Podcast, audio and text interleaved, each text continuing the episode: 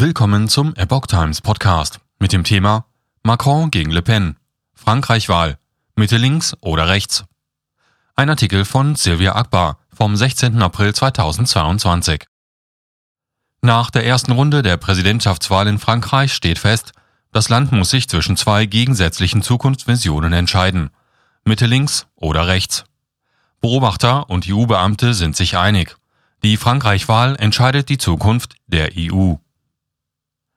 Am Sonntag hat Frankreich in der ersten Runde der Präsidentschaftswahlen entschieden. Emmanuel Macron und Marine Le Pen werden sich am 24. April in der Stichwahl gegenüberstehen.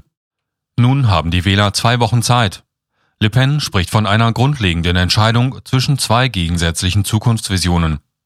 Auch der französische Abgeordnete Alexandre Oliraud meint, Wähler müssten nun zwischen zwei sehr unterschiedlichen Ansichten über die Zukunft entscheiden. Macrons Parteianhänger sagte gegenüber France 24, dass Macron zwar den ersten Wahlgang gewonnen hat, bis zum zweiten Wahlgang könne jedoch noch alles passieren. Präsidentin für alle Franzosen.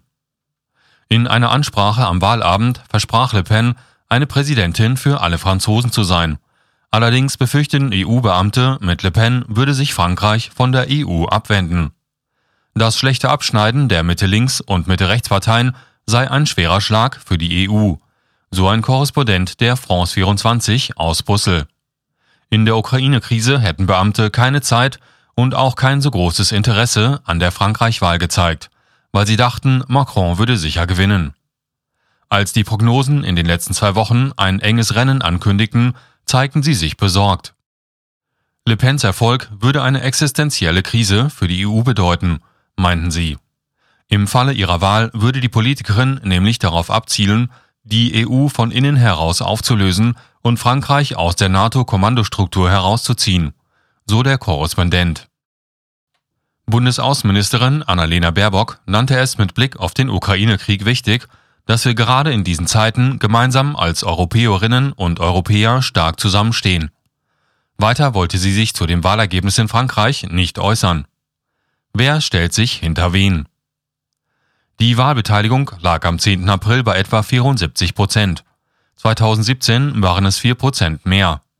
Laut einer Auswertung von Economist haben 58 Prozent der Wähler für einen populistischen, nationalistischen oder radikalen Kandidaten der Linken oder Rechten gestimmt, weit mehr als im Jahr 2017.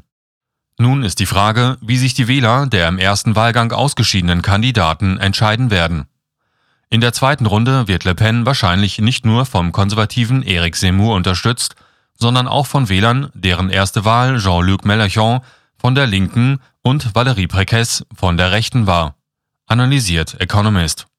Das Blatt mutmaßt gleichzeitig, dass viele die Kandidaten der Sozialisten oder Grünen gewählt haben, bei der Stichwahl lieber zu Hause bleiben werden, als für Macron zu stimmen. Der Ausgang könnte vor allem davon abhängen, welcher Kandidat die Unterstützung von Mélenchon von der Linken gewinnt.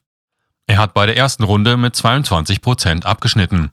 Seine Wähler scheinen jedoch gespalten zu sein, wen sie im zweiten Wahlgang unterstützen sollen, schreibt Politico. Jüngsten Umfrage von Ipsos zufolge ist die Hälfte von Mélenchons Wählern zwischen Macron und Le Pen gespalten, mit einer leichten Tendenz zu Macron. Die andere Hälfte würde keinen der beiden wählen.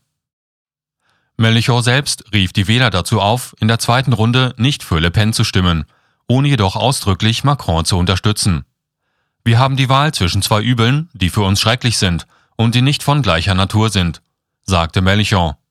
Jeder von ihnen wird sich seinem Gewissen stellen müssen, sagte er, und wiederholte später mehrmals, wir dürfen Marie Le Pen keine einzige Stimme geben. Debatte am 20. April entscheidend.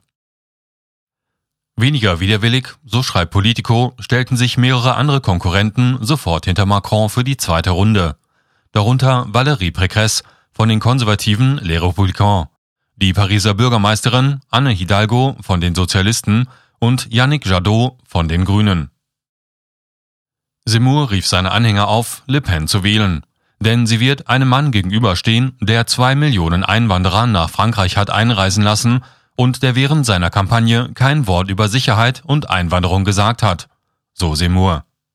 Er werde noch Schlimmeres tun, wenn er gewählt wird, sagte der ausgeschiedene Kandidat. Auf dieser Basis spielt die traditionelle Debatte am 20. April wahrscheinlich eine entscheidende Rolle. Denn anders als bei der vergangenen Wahl im Jahr 2017 ist nicht mehr auszuschließen, dass Le Pen in den Élysée-Palast einzieht. Den ersten Wahlgang gewann Präsident Macron von La République En Marche mit 27,84 Prozent der Stimmen und steigerte damit sein Ergebnis von 24,01 Prozent aus der ersten Runde vor fünf Jahren.